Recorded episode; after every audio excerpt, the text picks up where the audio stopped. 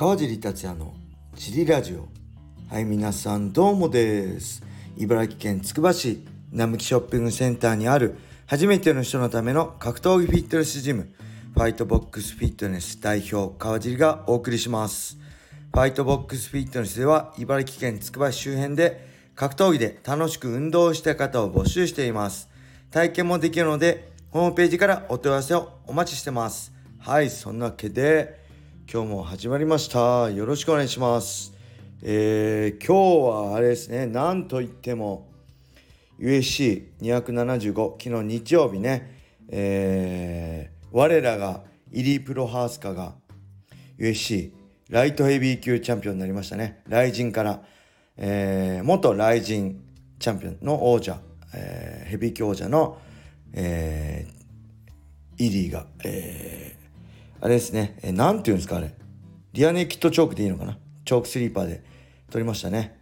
1本。えー、5ラウンドね、ラスト30秒ぐらいで取ったんですけど、えー、川尻ジャッジャッジ川尻をね、1ラウンド10対9でテイシエラ。2ラウンド10対9でテイシエラ3ラウンド9対10でイリーそして4ラウンド10対9でテイシエラ4ラウンド終わった時点で39対37でしたね2ポイント差なんでこのまま、えー、次最終ラウンド、えー、まあ、2ポイント差取っても10対8になってもドローでテイシエラ防衛、えー、一本勝ちしなきゃなかなか厳しい状況だなって思ってたんですけど、えー、ラスト30秒でね1本取ってびっくりしました。嬉しかったですね。あのやっぱ日本人日本にね由来のあるファイターが、えー、こうやって USC とかね海外で結果出してくれるのはすごい嬉しいですよね。はい。あとは何かあったかな？あえー、ヨアンナがね、えー、ジャン・ウェイリー戦、えー、ヨアンナって元ストロー級王者ですね、えー、僕が USC ドイツ大会2015年6月20日でしたっけ？の USC ドイツ大会ね網膜剥離からの復帰戦の、えー、デニス・シバー戦のメインイベントがヨアンナでした。その頃はねもうほんと絶対王者的な感じでめちゃくちゃ強かったんですけど、えー、やっぱりあれから7年ですかね、えー、ずっとトップでいるのは難しいですよね。ちなみにその時本当の実際実際だったらメインで戦ってたのはテイシェラだったんですよね。前も言ったけど。テイシェラがか手足相手の怪我でその試合がなくなってメインに、えー、ヨアンナが繰り上がって感じた感じですね。で試合に負けたヨアンナが、えー、引退を表明しましたね。はい。えまあ、いつか来る道ですからね。別に悲しいことではないですけどやっぱ同じ時代にね USC 戦ってきた選手はねちょっと思うとこありますけど。まあけどストローキ王者として稼いだでしょうね。正直もう一生生きていくお金は稼いだんじゃないでしょうか。まあ女子のねあれなんでファイトマネー自体は高くないですけどえっ、ー、とね僕が知ってる限りえー、あれですね。あのーロンダ・ラウジー対ホーリー・ホルム。USC193 メインイベントは。のセミとかその前の試合で、えー、戦ってるんですよね。ストロー級タイトルマッチをやってるんで、えー、これどういうことかっていうとやっぱロンダ・ラウジーとかねマクレガーが出るとめちゃくちゃペーパービュー売れるんですよ。で USC のトップファイターとか、まあ、全員じゃないですけどあのチャンピオンとかはペーパービューボーナスがあるんですよね。ペーパービュー1件売れたらいくらいくらいくらぐらいなんですかね1割。ペーパービュー1割だとしあ1割じゃごめんなさい。1%だとしても、えー、8000円とかでしたっけ今アメリカで。8000円の1割。80円？?80 円ですか？違う？とかですよね。ええ。だとしたら、えー、80円でしょ？が100万件とか売れたら、えー、それで8000万とかですもんね。多分もっと何パーセント3%とか5%とか、まあ、人によって違うと思うんですけどそれで多分、えー、僕の聞いた話ではロンダ・ラウジ戦でだいぶ稼いだし、えっ、ー、とね、もう一つね、えー、エディ・アルバレス対マクレガーの大会の USC205 でもね戦ってるんですよ。このヨアンナ。でそこでやっぱマクレがめちゃくちゃペーパービュー売るんであのヨアンナ自体がねメインイベントの時はそんな100万件とか売れないずにいくら売れたのか分かんないですけどこうやって、えー、マクレガーとか、えー、ロンダ・ラウジーとかとね一緒に出るとこのペーパービューボーナスがあるファイターはめちゃくちゃ儲かるっていうねその少なくともそのマクレガーとかロンダ・ラウジーとのがメインの大会で出てるんで多分ペーパービューボーナスめちゃくちゃ稼いでると思うんで、えー、まあ今後もね心配ないんじゃないですかねって勝手に思ってます。あとは何かあったかな？えー、そんな感じですかね。ああとあれですね。フライ級女子、えー、僕はねあのサントスブラジルの選手あんま詳しくなかったんで勝ったと思ったんですけどシェフチェンコが防衛しましたね。あのーバッティング3ラウンドでしたっけ？3ラウンドのバッティングでちょっと流れ変わりましたね。これはちょっと微妙なんでダイレクトリマッチやってもいいんじゃないかなっていう感じでしたね。はい。あとはあーなんかあれですね。SNS でえー、メイウェザー朝倉あメイウェザーが、えー、なんか13日アメリカで記者会見して日本で戦うみたいなもしかしたらその相手は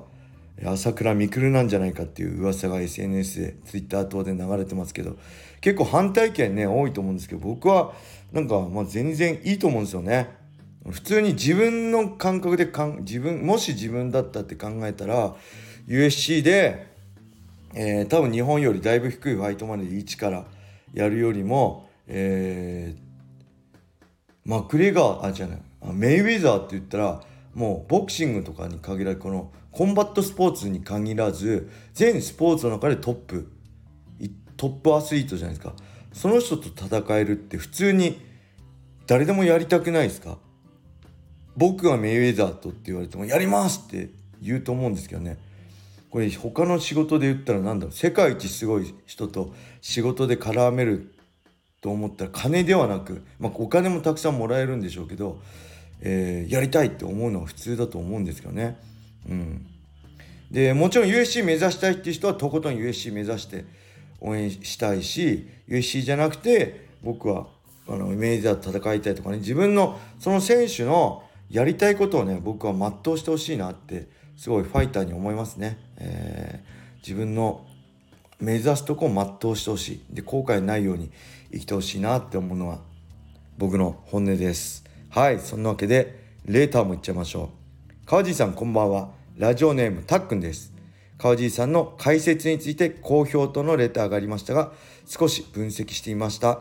試合中は興奮して見ているので、解説者も興奮して話されると少し鬱陶しいです。しかし川地さんはマイペースでゆっくりと解説されているので、邪魔にならずコメントがしっかりと頭に入ってきます。ここだと思います。普段のジリラジオは1.5倍速で聞くとスムーズに聞けますが、格闘技の解説は丁寧な方が良いと思われます。引き続き解説を頑張ってください。応援してます。はい、ありがとうございます。そう、解説が好評っていうか、解説の声が好評っていうことですね。なんか、イケボ的な感じよく言われますね。これ確かに僕あんまり、その、えー、冷静に話すことをね、えー、心がけても特に周りわーって盛り上がってる時一緒に盛り上がっちゃうとわけわかんなくなっちゃうんで僕はなるべくマイペースでっていうかね冷静に話すことを心がけてるけどまあそれも好みですよね一緒に盛り上がってるのを楽しいっていう人もいるしこれたっくんさんのようにこうやって冷静にね解説された方が頭に入りやすいっていう人もいるしまあこの辺はあの好き嫌いだと思うんですけどあ普段の G, G ラジオちょっとゆっくりめな感じなんですかね。1.5倍速の方がいいということで。はい。じゃもう少し早めに喋ろうかな。早めにこうやって喋るとね噛むんです。すいません。それではもう一個いっちゃいましょう。川地さんお疲れ様です。DJ サマーです。USC275 ジャン・ウェイリー VS ヨアンナ・インジェイクチェック戦はとても感動しました。共に USC チャンピオンまで駆け上がった女子トップ選手同士です。ジャン・ウェイリーは女子 MMA 選手として完成度が高く、序盤から圧倒しますが、ヨアンナも1ラウンド終盤に立ち上がると、えー、アグレッシブに攻めます。1ラウンド終了後にはスタンディングオベーション、観客が称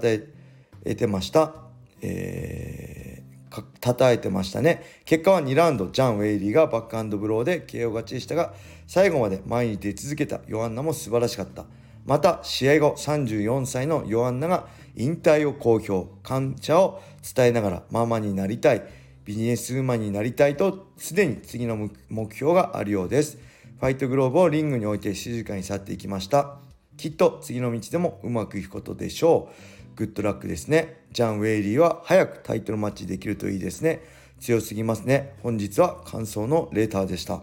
はいありがとうございます。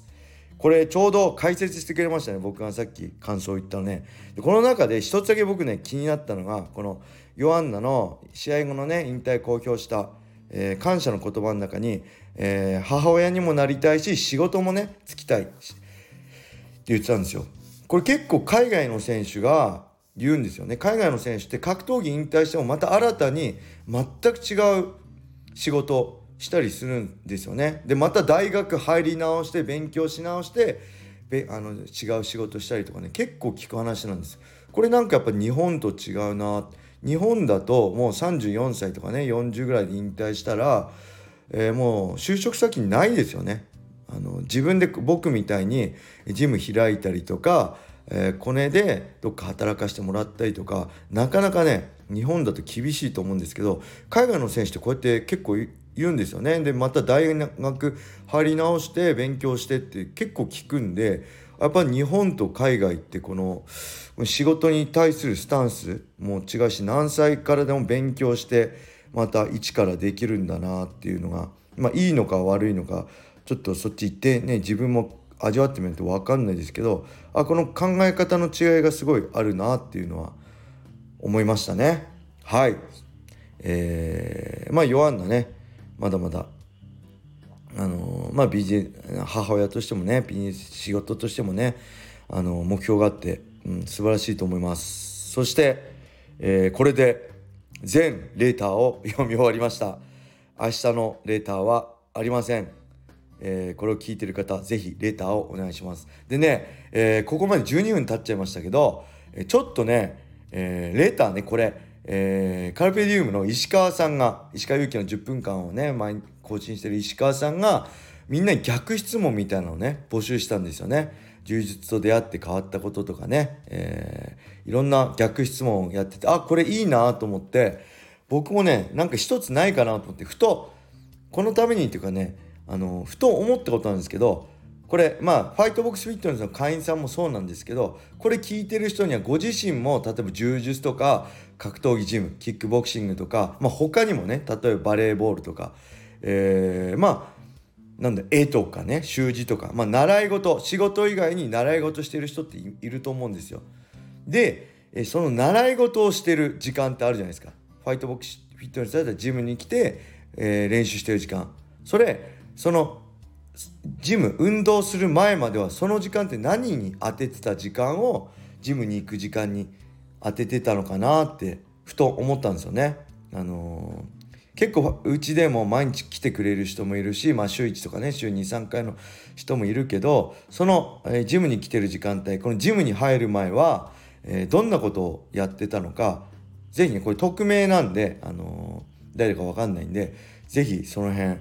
教えていただけたら。これ単にね別に仕事がどうこうに生かすとかジムに生かすとかじゃなくて単に興味本位で聞いてみたいんでよしよくあのもしねよかったら教えてください。はいレターお待ちしております。そして普通のレターもどしどしお待ちしております。はいそれでは今日はこれで終わりにしたいと思います。皆様良い一日を。またね